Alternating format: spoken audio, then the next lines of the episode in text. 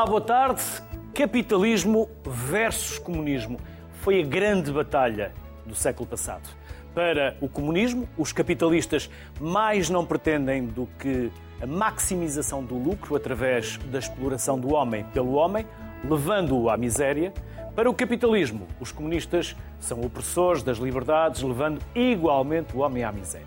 Sabemos que o capitalismo venceu, então será que o comunismo acabou?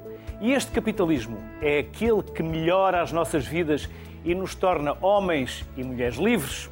Diferentes perspectivas, o passado e o presente, e hoje temos um painel pequeno, mas com uma longa conversa com Hilda Figueiredo, vereadora da Câmara Municipal do Porto, Raquel Varela, que é professora da Faculdade de Ciências Sociais e Humanas da Universidade Nova de Lisboa, e Carlos Pinto Guimarães, deputado, professor e economista. Ao Carlos e à Hilda, desde já um enorme obrigado, porque é a primeira vez que vem à sociedade civil. A Raquel, já cá costuma vir, tem essa generosidade de nos presentear com a sua presença sempre que lhe solicitamos, por isso aos três, um enorme obrigado.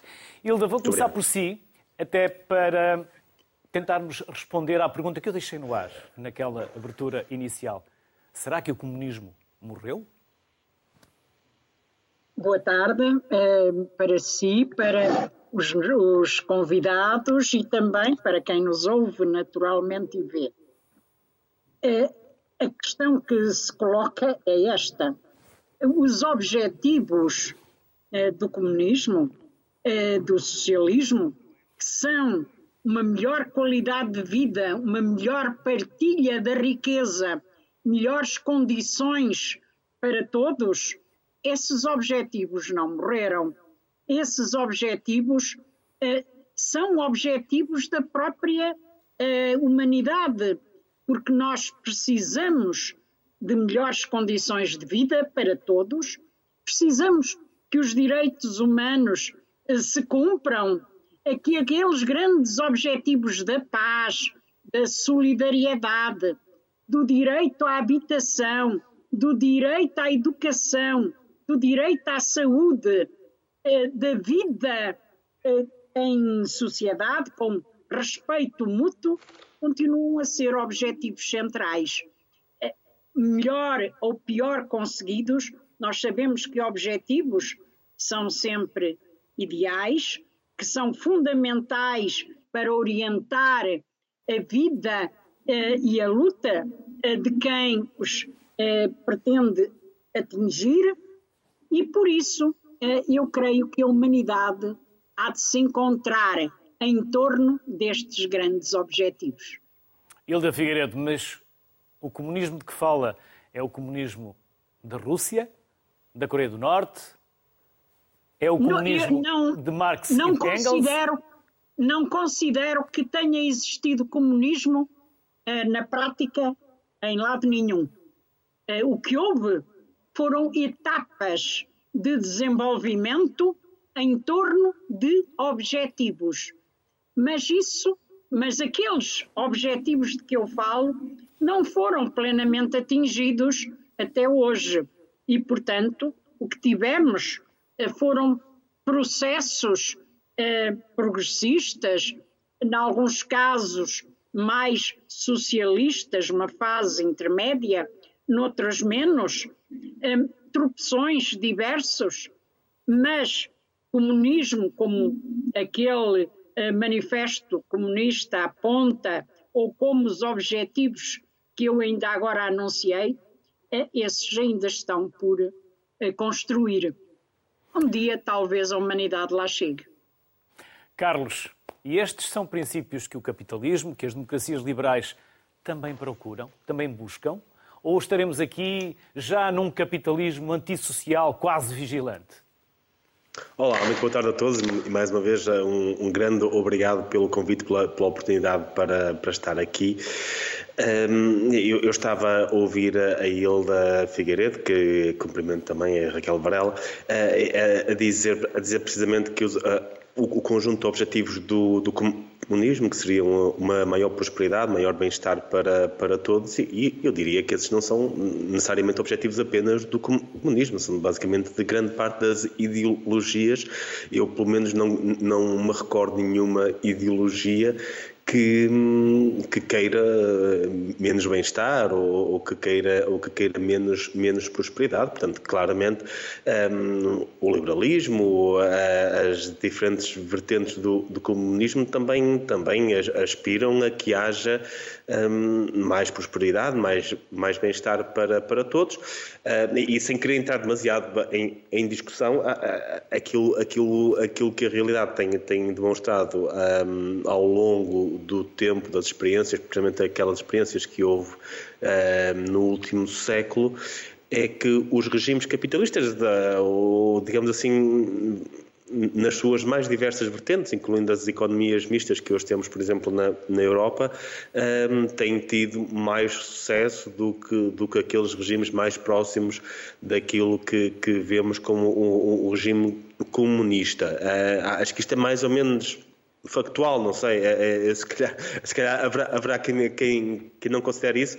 Um, a, a, questão, a questão é que, é que entre, entre a, a visão do capitalismo que muitas vezes é construída de, de, de quase um, um, mercado absolutamente sem regras e onde não existe, não existe o Estado e a versão do comunismo que se viu nos piores períodos da União Soviética, ou que se vê hoje na Coreia do Norte e por aí fora, existem muitos, muitos, espaços, muitos espaços intermédios, muitos, uh, muitas situações em que, em que existe uma economia de, de mercado, mas que o Estado também intervém de alguma forma para corrigir algumas dessas, dessas dessas falhas de mercado. E eu diria que grande parte dos países ditos capitalistas hoje em dia um, tem, tem um Estado que existe, que, que, que para além de garantir os, os direitos de, de, propriedade, garante o acesso a um, um conjunto de, de, bens públicos, aquilo que em economia se chamam os bens públicos, como, como a questão de infraestruturas, saúde, educação para as crianças, etc. Portanto, são,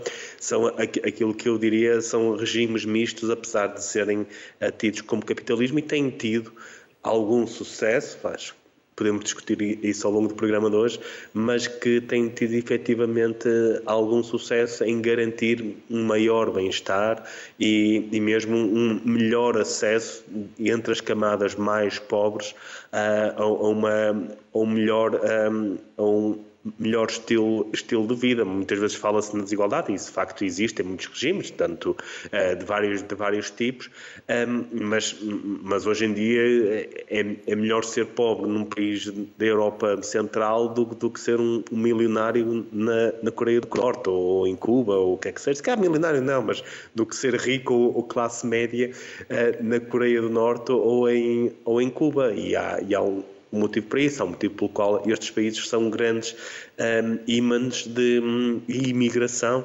Muitas pessoas querem vir viver para as economias capitalistas mistas, é porque efetivamente oferecem melhores qualidades, melhor qualidade de vida.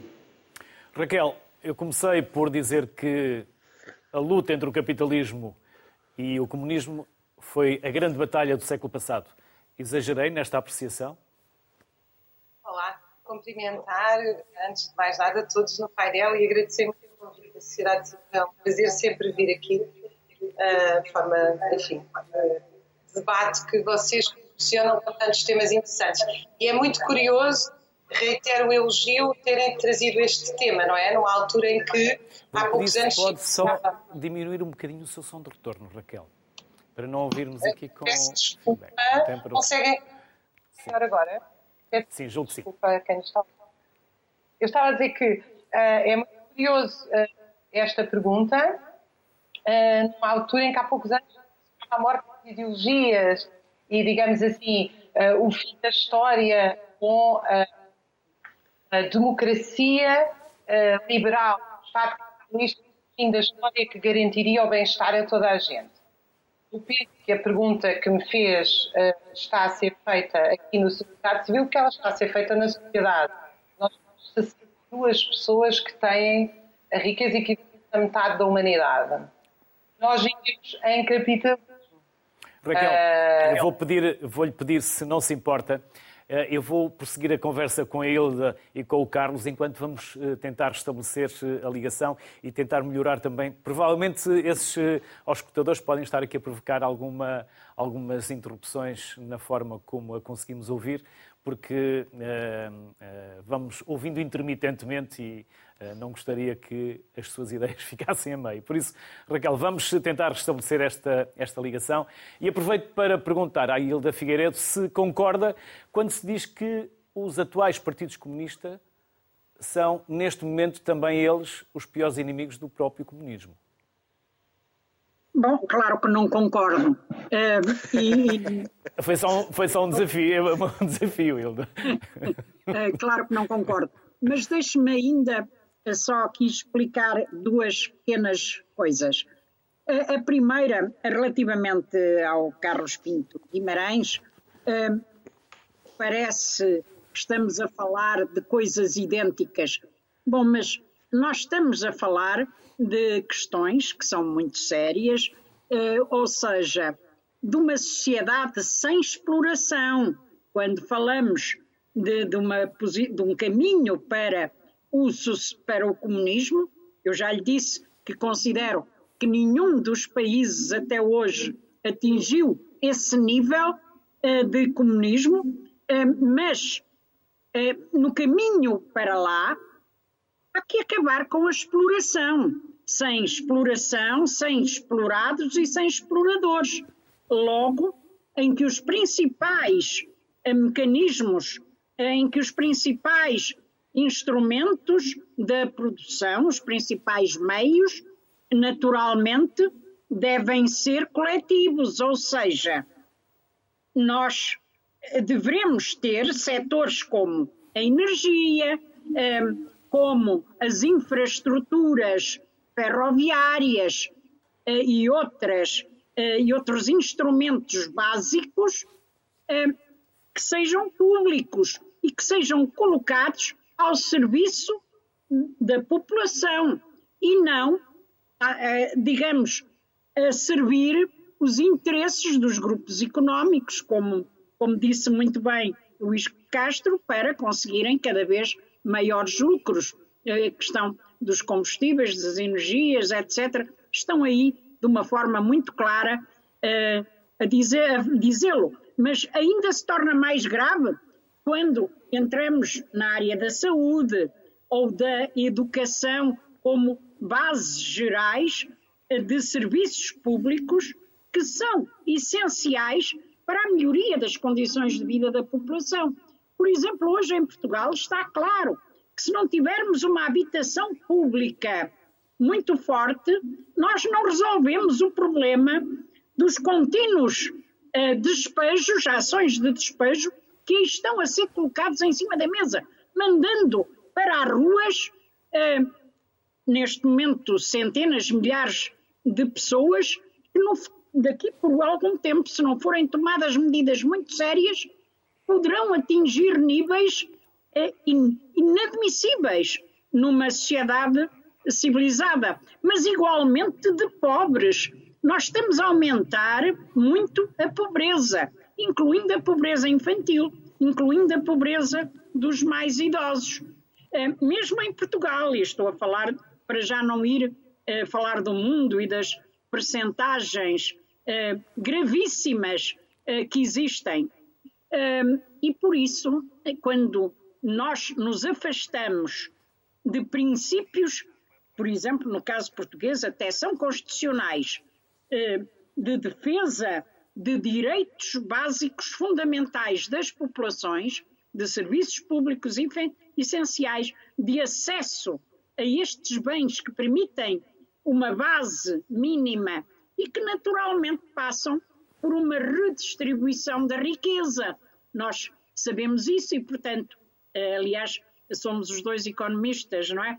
Sabemos que há mecanismos para a redistribuição da riqueza que devem ser adotados para pôr fim a esta exploração eh, desenfreada. Porque como é que pode haver liberdade se as pessoas não têm acesso aos uh, bens essenciais? Desde logo uma habitação, desde logo uh, um mínimo de qualidade de vida que lhes permita viver uh, com a sua independência. Se dependem de um trabalho precário e mal pago, de um, de um trabalho intermitente, de, uma, de, um, de um emprego que não existe ou que desaparece, ou que da empresa que encerra ou que despede, e têm que ir procurar no estrangeiro, enfim, a alternativa. Eu estou a falar até do exemplo português, que uh, tem uma Constituição onde estes direitos são garantidos, que não é uma Constituição comunista, uh, que é uma Constituição democrática, sem dúvida progressista, que garante estes direitos e que, no entanto, eles não são cumpridos.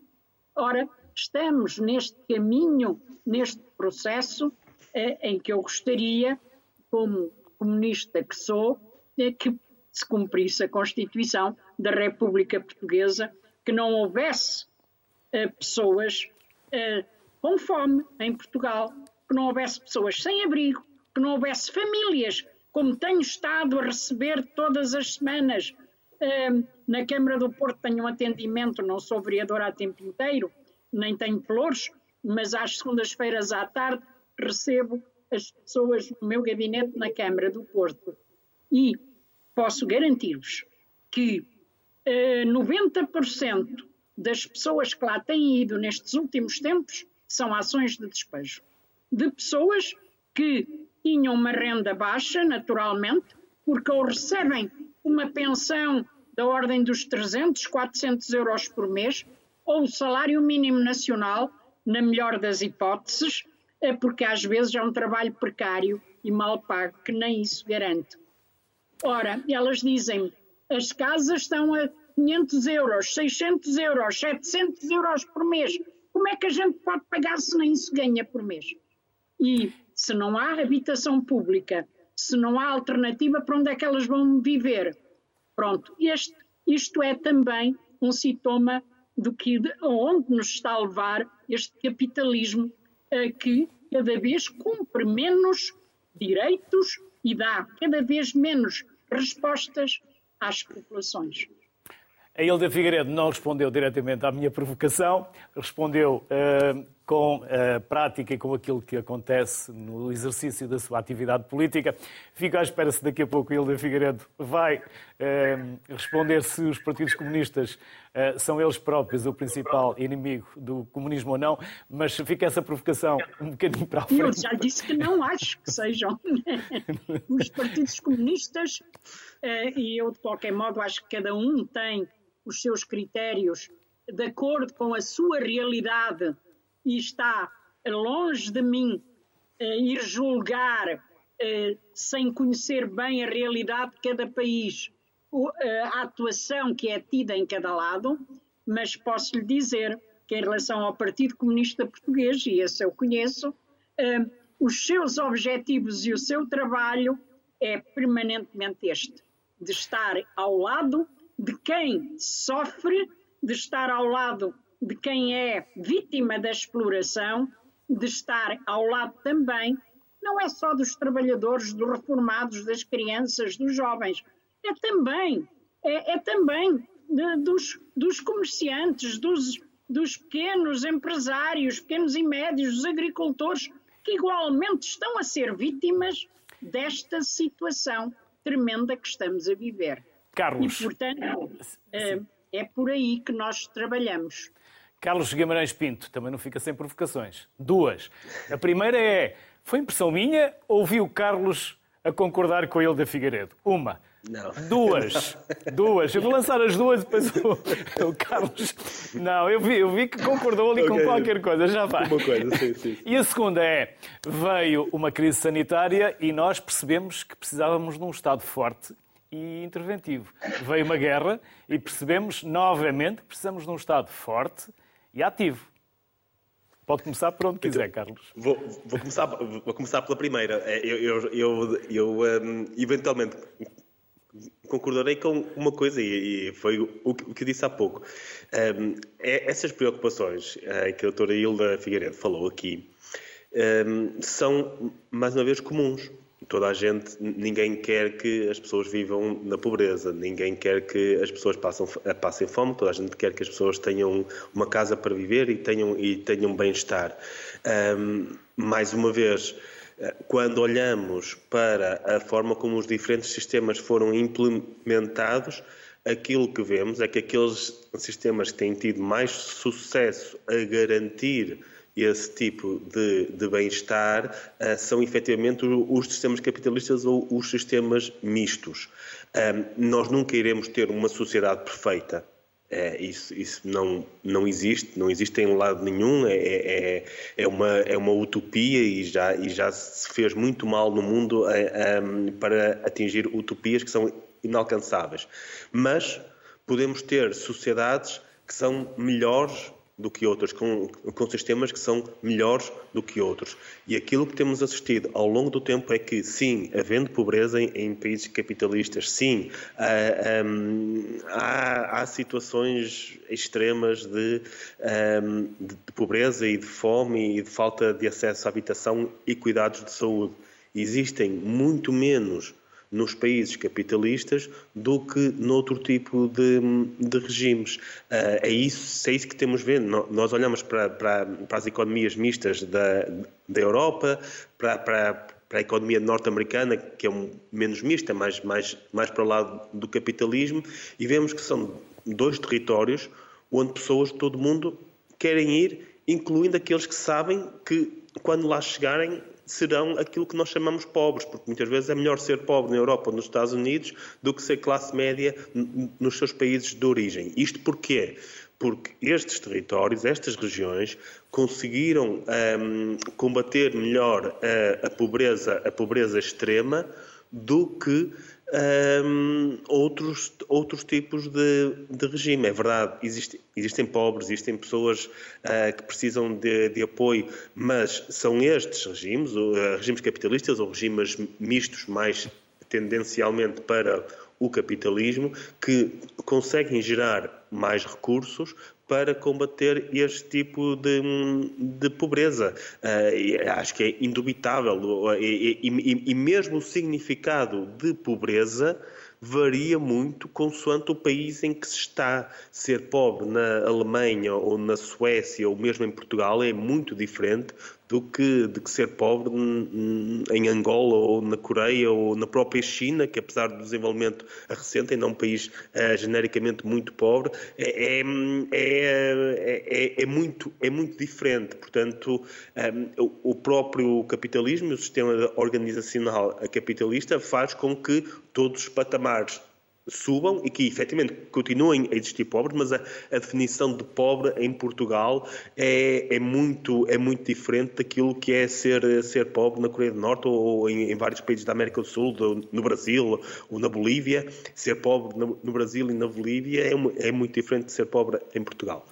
Um, em relação em relação à segunda, à segunda pergunta, eh, isso, isso vai de encontro ao que eu dizia no princípio, que é aceitarmos o, o regime, uh, um, um, sistema capitalista como a melhor forma de organizar os meios de, de, produção, não significa que se rejeite que haja um papel do Estado, nomeadamente em situações extremas, como foi o caso de, de, uma, de uma pandemia. Mas, mas note-se, mesmo, mesmo em pandemia, um, os principais fatores que ajudaram a ultrapassar a pandemia, nomeadamente uh, a questão uh, das vacinas e por aí fora, resultaram num sistema misto, em que tivemos grandes farmacêuticas a trabalhar em conjunto com o Estado para a produção dessas, dessas vacinas. Era a capacidade instalada que existia que, que foi capaz de mais depressa um, a ter as vacinas no mercado foi, foi, exatamente porque existia, porque isso existia, uh, porque existia uma capacidade instalada de uma sociedade capitalista. Uh, uh, se pensarmos nas vacinas, as vacinas que surgiram em economias centralizadas, como o caso da China, o caso de Cuba, por exemplo, é verdade, também criaram vacinas, mas eram muito menos efetivas, demoraram muito mais tempo uh, a terem uma produção ao nível que permitisse uh, alimentar o, o mundo todo e hoje em dia as vacinas que são, que são usadas são exatamente as vacinas que foram criadas por, por empresas privadas. Raquel Varela, agora. Sim, só muito rapidamente, Hilda Figueiredo, para podermos uh, recuperar a conversa com a Raquel Varela. Sim, sim. Cuba criou vacinas que lhe impediram de utilizar, de, eh, de enviar para outros países, etc. Cuba está sujeita a um mais bloqueio, tarde, a um bloqueio económico, financeiro, eh, ideológico, etc., dos Estados Unidos da América, um bloqueio inadmissível. Impede. No entanto, mesmo assim, eles mandaram para outros países, lhes pediram, eh, e quando, e quando isso foi possível, desde os médicos para a Itália, quando em Itália, por exemplo, eh, havia dificuldade de dar resposta à doença, lá vieram os médicos cubanos, como foram para a África e para outros lados.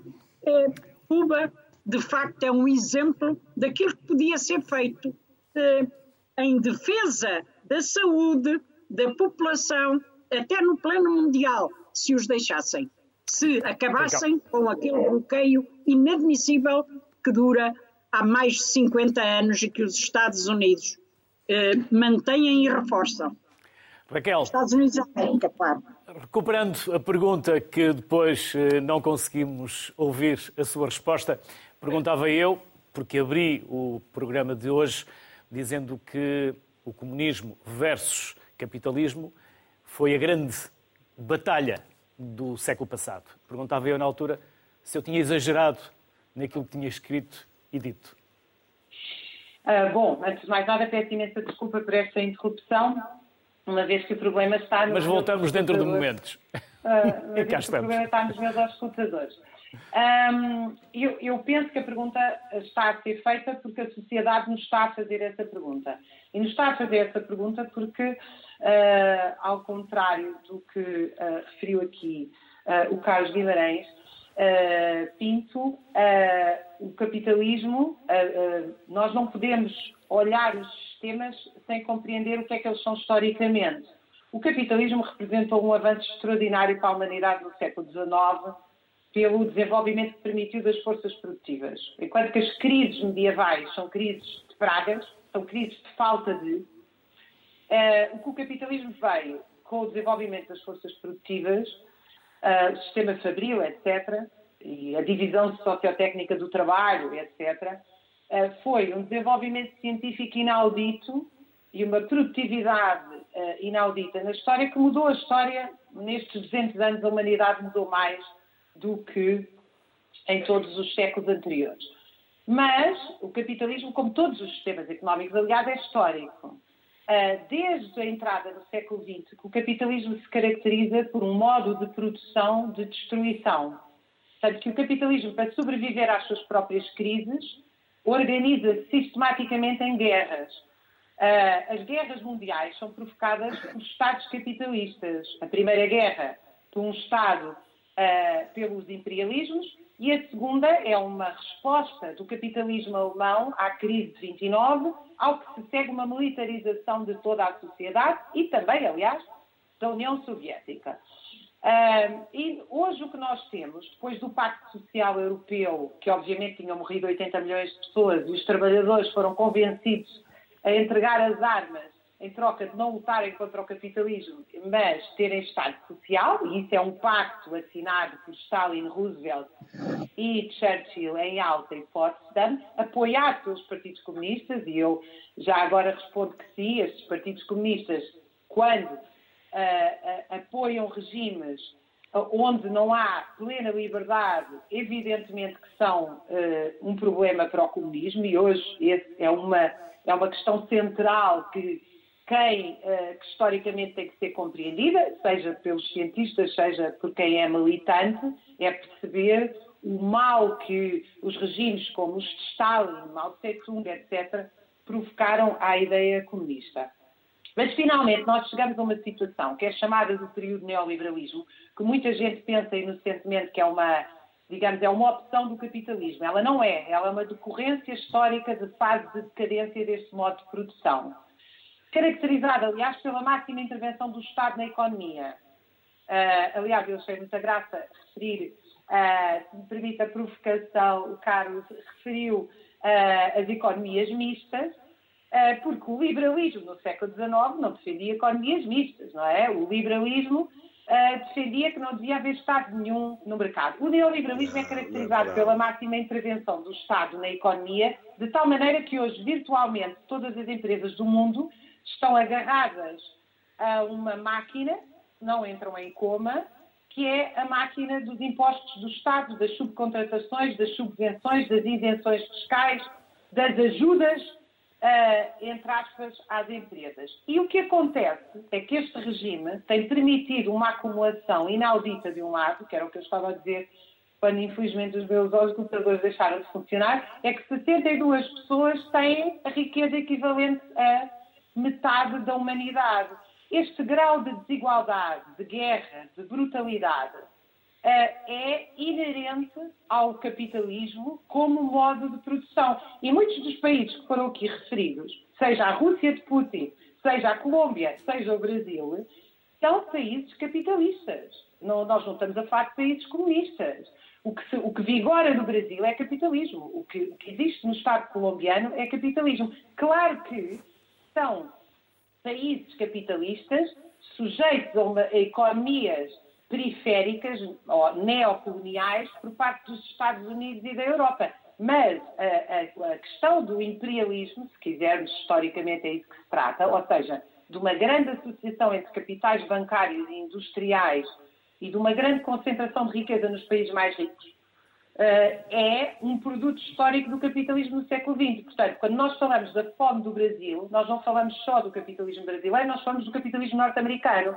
Nós, quando falamos da fome em África, nós falamos das opções do capitalismo europeu de monoculturas em África, de obrigar uh, uh, o regime de dívidas em África. Eu cito muitas vezes esta porque é particularmente escandalosa os agricultores do Mali para terem empréstimos das empresas da União Europeia e do FMI nos anos 80 foram obrigados a produzir, a destruir a produção local para receber os excedentes europeus.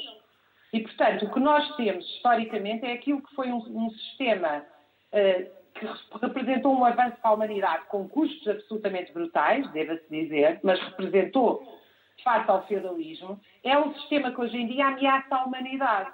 Na verdade, nós estamos a assistir neste momento já a. Primeiro, a guerra tem sido um padrão em todo o século XX. E é curioso ver-se as taxas de crescimento norte-americanas com a sucessão de guerras. Mas não é só uma opção norte-americana. A militarização da sociedade caracterizou a Guerra Fria e foi também uma opção da Rússia ou da URSS, dirigida por Stalin e Brezhnev, eh, etc. Eh, e vemos agora a China eh, a, a anunciar que irá para Taiwan, se não for pelos meios pacíficos, por outros. A Alemanha a rearmar.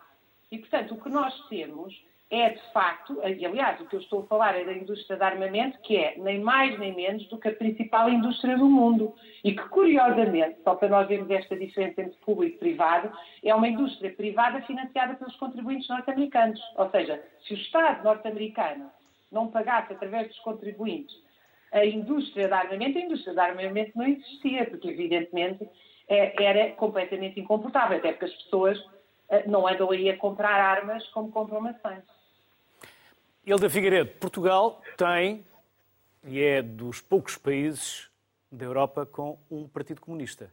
Mas quando impera a ortodoxia e o conservadorismo, será que não estamos a acelerar o fim desse próprio comunismo? Em Portugal? É, não sei o que enquanto é que, partido. Não sei o que é que considera conservadorismo e ortodoxia.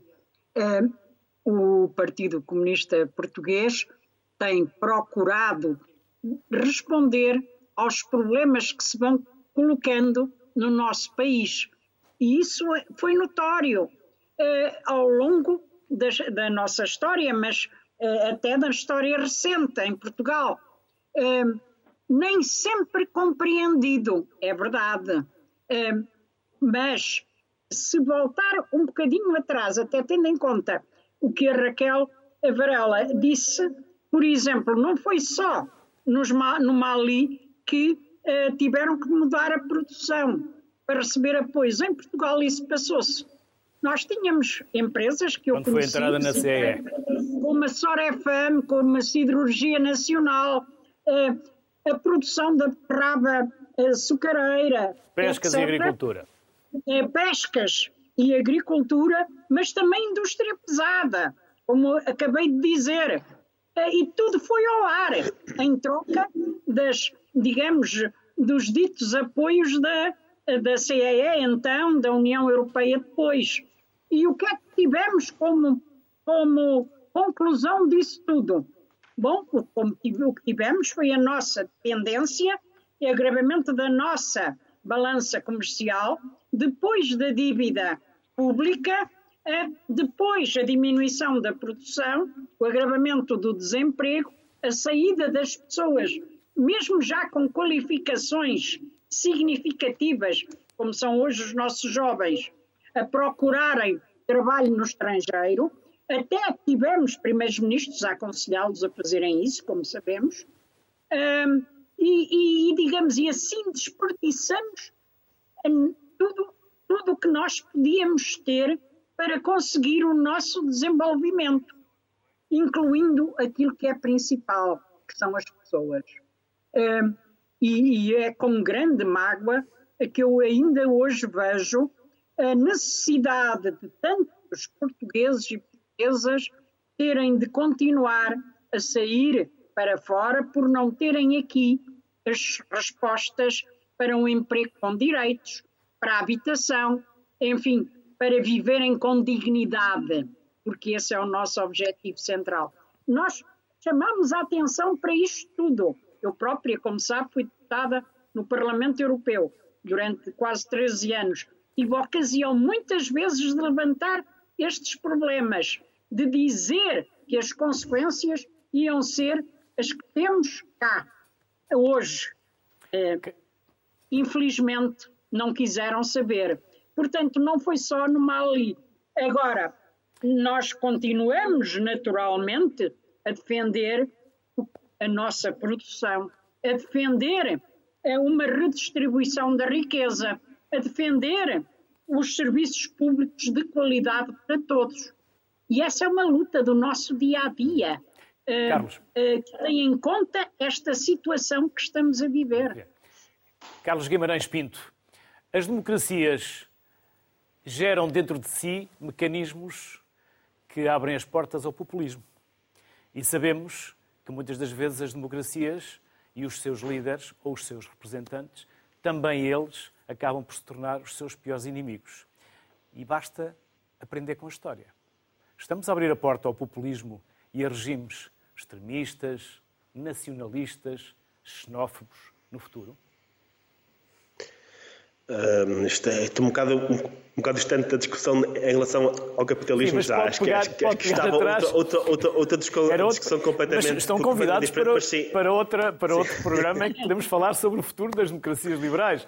Mas sim, sim, Carlos. sim. Acho que isso, acho, acho que isso, isso, isso, é, isso é importante. Um, obviamente que uma democracia sendo, sendo algo aberto pode, pode gerar, pode gerar esse tipo de, de pode abrir portas para, para que isso apareça. Apesar de tudo, acho que as democracias mais sólidas, um, ehm, com checks and balances, como, como, como é o exemplo da, da americana e por aí fora, conseguem estar um bocadinho mais um, protegidas uh, desse tipo de, de, de viragens. E, e, apesar de todos os riscos que temos visto nos últimos anos, e temos visto em algumas democracias há, há, há alguns líderes um, com, com mais tendências autocráticas, eu, dizia, eu, eu, diria que as democracias têm resistido relativamente bem, que, a, que, que a, separa, a separação de poderes tem, tem resistido relativamente bem e bastante melhor do que qualquer outro sistema.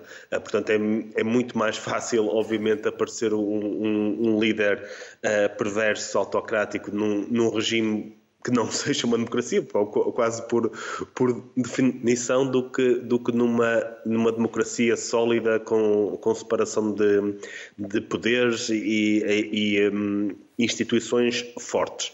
Portanto, aí não, não, tenho, não tenho grandes dúvidas, os riscos existem sempre e, e nós temos que estar bastante atentos a esses riscos a toda a altura. A liberdade não é um dado adquirido, a, democracia não é um dado adquirido, é algo que temos que lutar o tempo todo e temos que garantir que não se perde. Dito isto, é muito, melhor, é muito mais fácil um, termos democracia e liberdade partindo da democracia e liberdade do que, do que partindo de fora dela. Portanto, não há, não, há, não há grandes questões em relação a isso. Eu, eu, eu, ouvi aqui algumas, alguns comentários que gostava, gostava também de falar, que é a questão de as guerras terem começado nos, nos regimes capitalistas, isso, isso, isso é, há aqui uma, uma correlação que não é necessariamente causalidade, vamos dizer assim.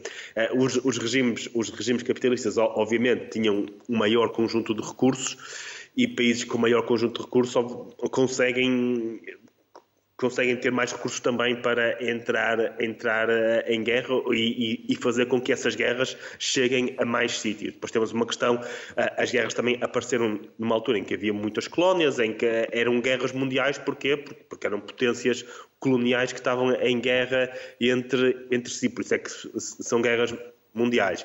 Um, e, e, e, também envolveram países que não eram comunistas. A União Soviética teve, teve, um, papel, um papel bastante relevante naquilo que foi o, o da Segunda Guerra Mundial e, e não era um, um, país capitalista, era só um grande país comunista que, por ser grande, não por ser comunista, por ser grande, tinha bastantes recursos. Uh, em relação a, a, a, esta militarização do, do capitalismo, eu não sei se os números confirmam exatamente isso.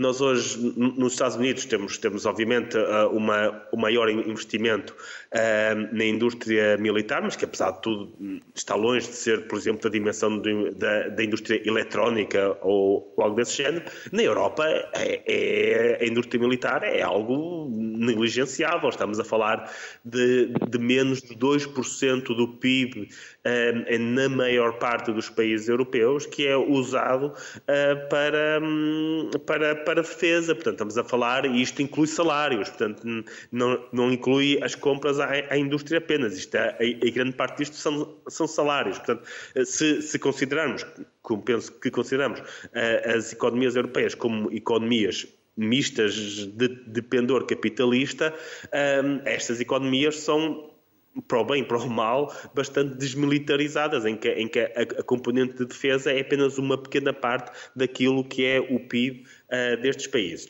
E, finalmente, se não tiver mais uns, uns segundos, também, também gostaria de dizer que, mesmo os um, os defensores do capitalismo do século XVIII, do século, do século XIX, podemos falar em Adam Smith e por aí fora, já, já falavam que existia um papel do Estado.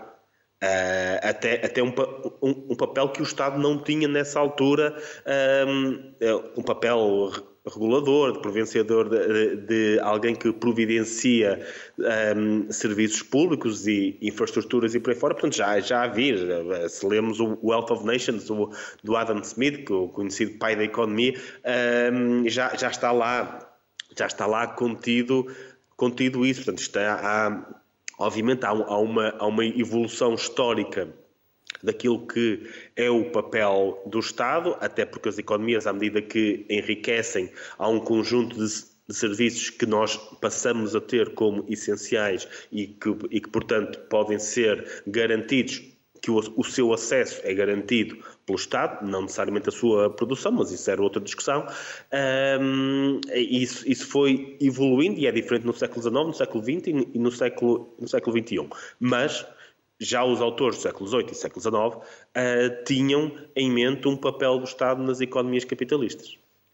Raquel Varela, normalmente a história é contada pelos vencedores. E se partirmos do princípio que o capitalismo venceu o comunismo, será que a história não quer dizer que esteja a ser injusta para com o comunismo, mas não estará a história a escrever o comunismo de forma demasiado pesada? Bom, a história é histórica, isso é ótimo, não é? As, as, uh, o comunismo e as, uh, todas as ideologias igualitárias, uh, o comunismo não é a única, nem, e, e, aliás, é, é, grande parte dessas ideias, a larga maioria, é anterior a Marx, um, o que se opõe ao liberalismo é justamente com esta ideia fulcral, ou seja, todos nós nascemos iguais e essa igualdade é substancial. O liberalismo acredita que nós temos uma natureza humana e que essa natureza humana é desigual. Ou seja, por exemplo, uh, há uh, toda a questão, é daí que deriva toda a questão do mérito. Umas pessoas nascem mais preguiçosas que outras, outras nascem mais inteligentes que outras, etc.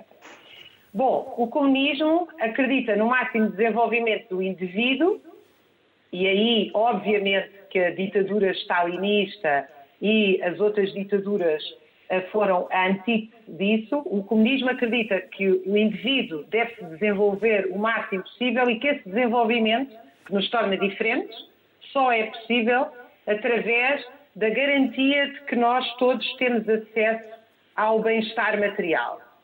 Uh, esta questão uh, que percorreu os últimos 200 anos e que essencialmente divide as ideologias igualitárias das ideologias liberais, e aqui não tem só a ver com a questão do Estado. Aliás, o comunismo é uma ideologia anti-Estado. Uh, e, portanto, esta ideia do Estado, uma, a ideologia comunista, a comunista, a anarquista, as ideologias igualitárias, defendem que uma, a sociedade deve auto-organizar-se a partir de uma forma cooperativa na qual não é preciso Estado. Isto, claro, exige um nível de abstração muito grande para as pessoas compreenderem lá em casa. Significa que, obviamente, há níveis de organização, elas são feitas através da organização dos locais de trabalho, são feitas através da organização de moradia, são feitas através da organização de escolas, de hospitais, em que os trabalhadores, em vez de serem chamados a votar apenas de 4 em 4 anos num exército profissional de políticos, são eles próprios gestores da sociedade a partir, sobretudo, dos seus locais de trabalho, moradia e cultura. Já agora, o orçamento militar da Europa, só para ter uma ideia o que é que significa esses 2%, é superior ao da cultura. A Europa gasta mais dinheiro em armas do que gasta em teatro, música, televisão de qualidade ou certo, uh, no acesso certo. à cultura. E isso é um número, é um número que nos devia chocar a todos. Mas certo. Uh, voltando à questão anterior que me, que, que me parece uh, relevante, uh, é a história, a, a, a, forma como nós olhamos para a história, a história é só uma. Nós, através de, de, de uma técnica, tentamos chegar lá e compreender. A memória são muitas. A memória, quer dizer, a memória está a ser permanentemente construída, o presente está a ser, a luta política no presente é uma luta que permanentemente tenta reescrever o passado. Mas nós não podemos reescrever a história. O que nós podemos é reescrever a memória e isso está a ser feito sistematicamente, não é? Uh, por exemplo, as democracias liberais fizeram um pacto com Hitler em 1938 e Stalin fez um pacto com Hitler em 1939. Isso é factual. Isso não é reescrito por nós consoante os nossos, eh, as nossas vontades do presente. Agora, evidentemente que eh, depois da queda da União Soviética, sendo que os partidos comunistas eram hegemónicos dentro eh, da defesa do comunismo, havia outros partidos que eram comunistas, os partidos trotskistas, as organizações guevaristas, a seguir às revoluções uh, latino-americanas, as organizações, enfim, terceiro-mundistas ou de movimentos de libertação nacional. Surgiram muitos os anarquistas que continuaram a existir, embora com menos presença. Todas essas organizações, ou muitas delas, nem todas, eram contra a União Soviética e não serviam. Aliás, eh, é bom lembrar que Stalin, para se manter no poder nos anos 30, mandou assassinar todos os membros do Comitê Central que estavam vivos. Portanto, dizer que há uma ligação entre o leninismo e o stalinismo é uma espécie de um mantra liberal que uh, também não, não, não, consegue ter, não consegue ter factos na história uh, que o comprovam. Mas, evidentemente, queria eu dizer que ao grandes contingentes, nomeadamente associados aos partidos comunistas, que foram muito fortes até os anos 80 na Europa Ocidental, e foram muito fortes porque tinham tido uma participação real e determinante na resistência ao nazifascismo, uh, acreditavam que a União Soviética era um país em transição para o socialismo.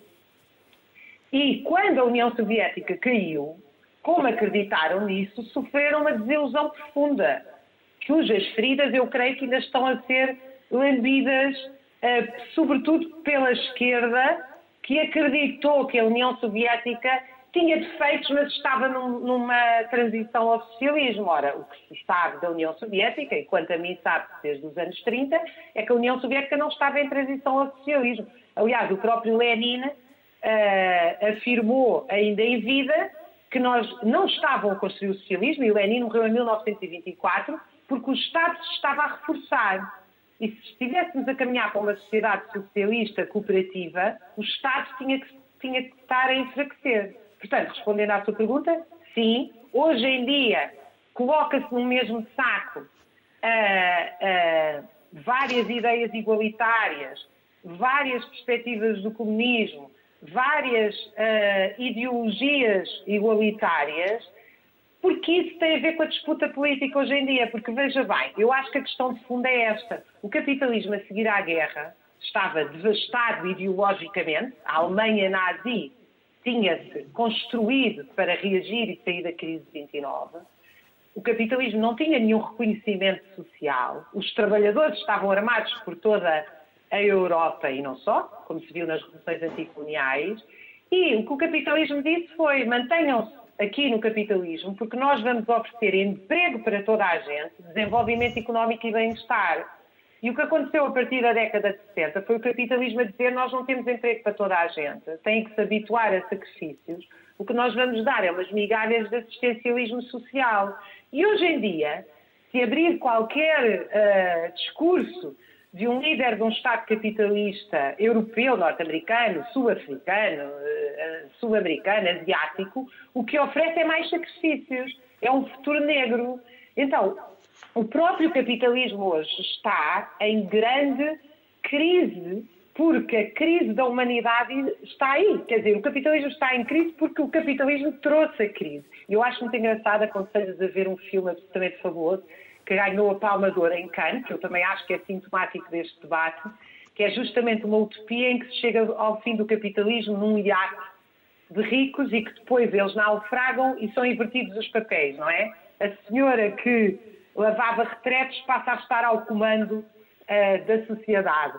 Este filme, que é uma utopia, é uma comédia hilariante, uh, eu penso que este filme só pode ter ganho a Palma de Ouro em 2022 em Cannes, porque justamente o que está ali uh, criticado é como é que nós chegamos a uma sociedade de superabundância com milhões de pessoas a passar fome. Carlos Guimarães Pinto quis, ou pelo menos há pouco, mostrou vontade de intervir. Eu vou pedir-lhe que o faça de forma resumida. Nós acabámos o nosso tempo, mas vamos dar aqui mais uns minutos. Vamos fazer conta que o relógio não existe. Vamos pará-lo e vamos dar mais uns minutos porque o Carlos eh, queria reagir. E eu depois tenho uma pergunta para os três que eu também gostava que fizesse parte do fecho deste programa. Por isso, Carlos. Um, sim, eu estava, eu, eu, estava aqui a ouvir com, um, com atenção a, a, a Raquel Varela e, e é, é, voltamos sempre para o mesmo, que é não, não existem sociedades perfeitas. Uh, e, quando, e, e, quando se fala que existe pobreza, existe, existe fome, existe, existe fome no mundo, existe, existe pobreza. Agora, um, qual é que tem sido a forma de organização da produção que mais tem contribuído para que essa fome e essa pobreza se, se reduza. Uh, e, e isso, isso, não sei, eu não sou historiador, mas, mas olhando para aquilo que é, que é a história do, dos países ditos capitalistas uh, versus os países que não são ou que são menos capitalistas, porque isto é, é muito difícil de se, de, de se, fazer uma análise binária aqui. Porque, uh, e este é capitalista e este não é. Normalmente estão alguns num, num misto em que uns são um bocadinho mais capitalistas, outros são mais, mais, mais socialistas e por aí fora. Oh, Carlos, mas aqueles que são tendencialmente sim. Só dizer uma coisa, muito rapidamente, desculpe.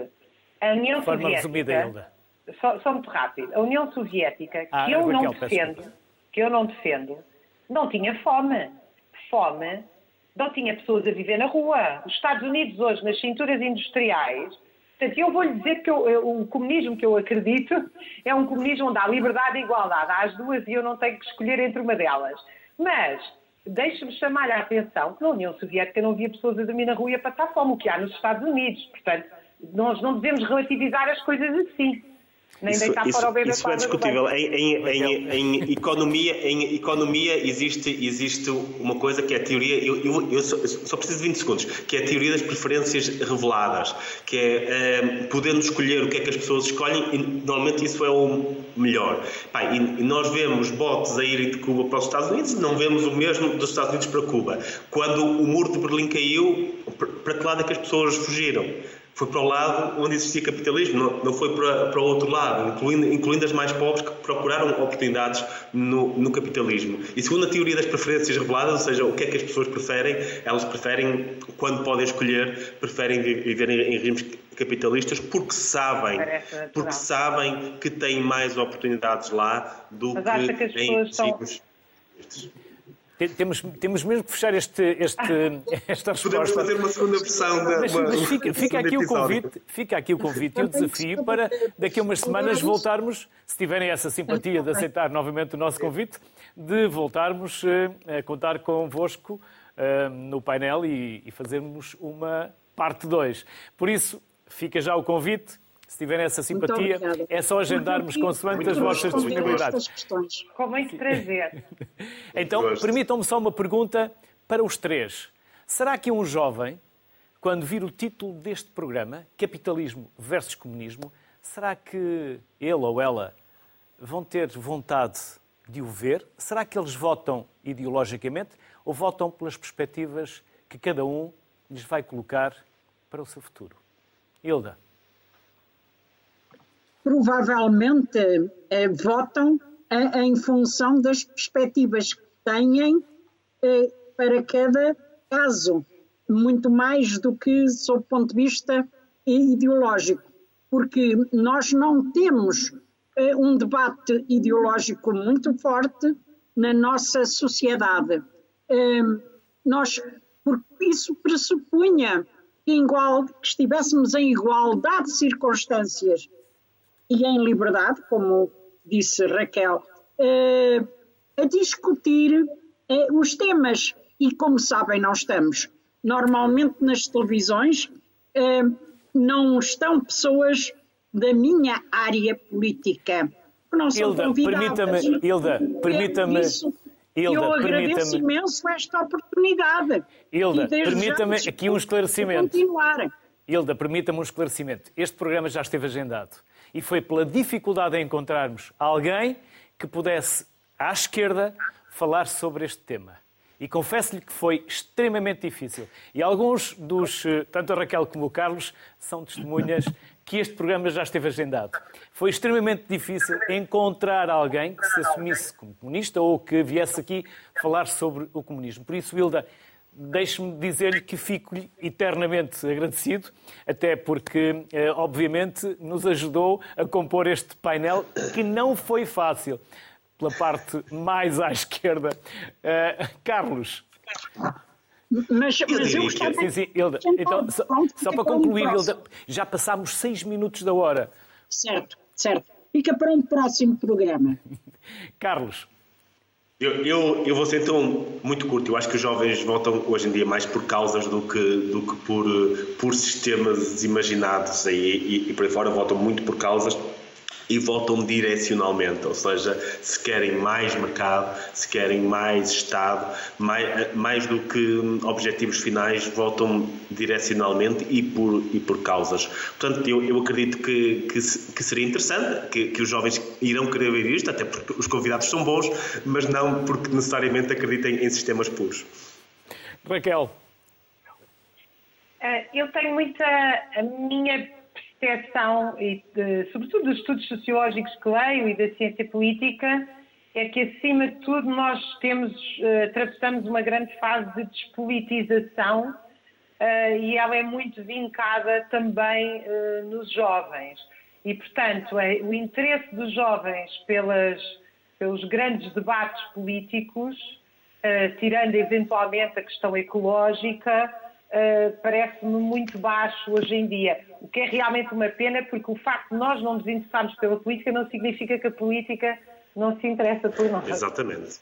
Aí e os jovens interessam-se pela política. Talvez não se interessem é por esta política. E agora, Carlos Guimarães Pinto, Raquel Varela, Hilda Figueiredo. Obrigado por estes 67 minutos de excelência. A excelência do programa faz-se pelos convidados, como hoje aqui mais uma vez ficou provado, e ficam desde já convidados para, em dezembro, se possível, gravarmos o primeiro programa de 2023.